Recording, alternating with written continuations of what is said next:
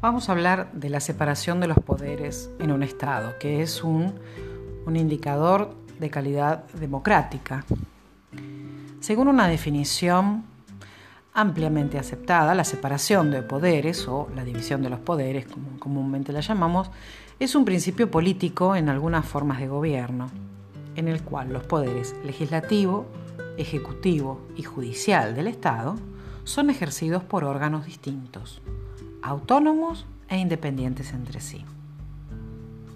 Esta separación, como decíamos en un principio, es una condición necesaria, pero no suficiente para garantizar que uno de ellos pueda ocupar espacios y competencias de otros, usurpar sus funciones, condicionar su actividad e incluso suplantarlo.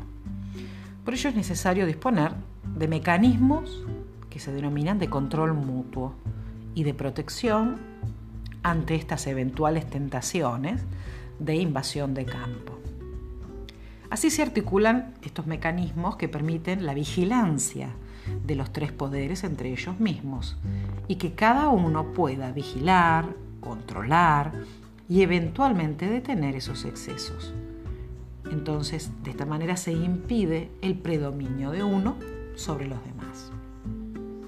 Es en este equilibrio entre esta separación y control donde reside el elemento fundamental que caracteriza lo que decíamos al principio de la calidad democrática.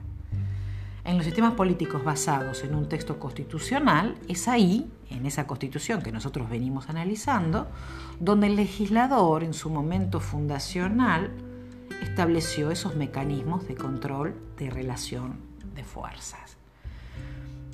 La redacción de una constitución de un Estado es hija de un momento histórico y de los acontecimientos que llevaron a esa redacción.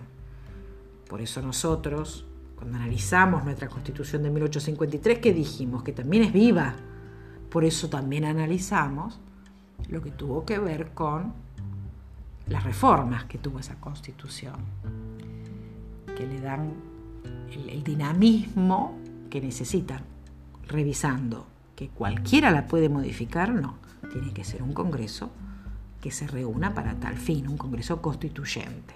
En ese sentido, nuestra Constitución es rígida, no se cambia de cualquier manera.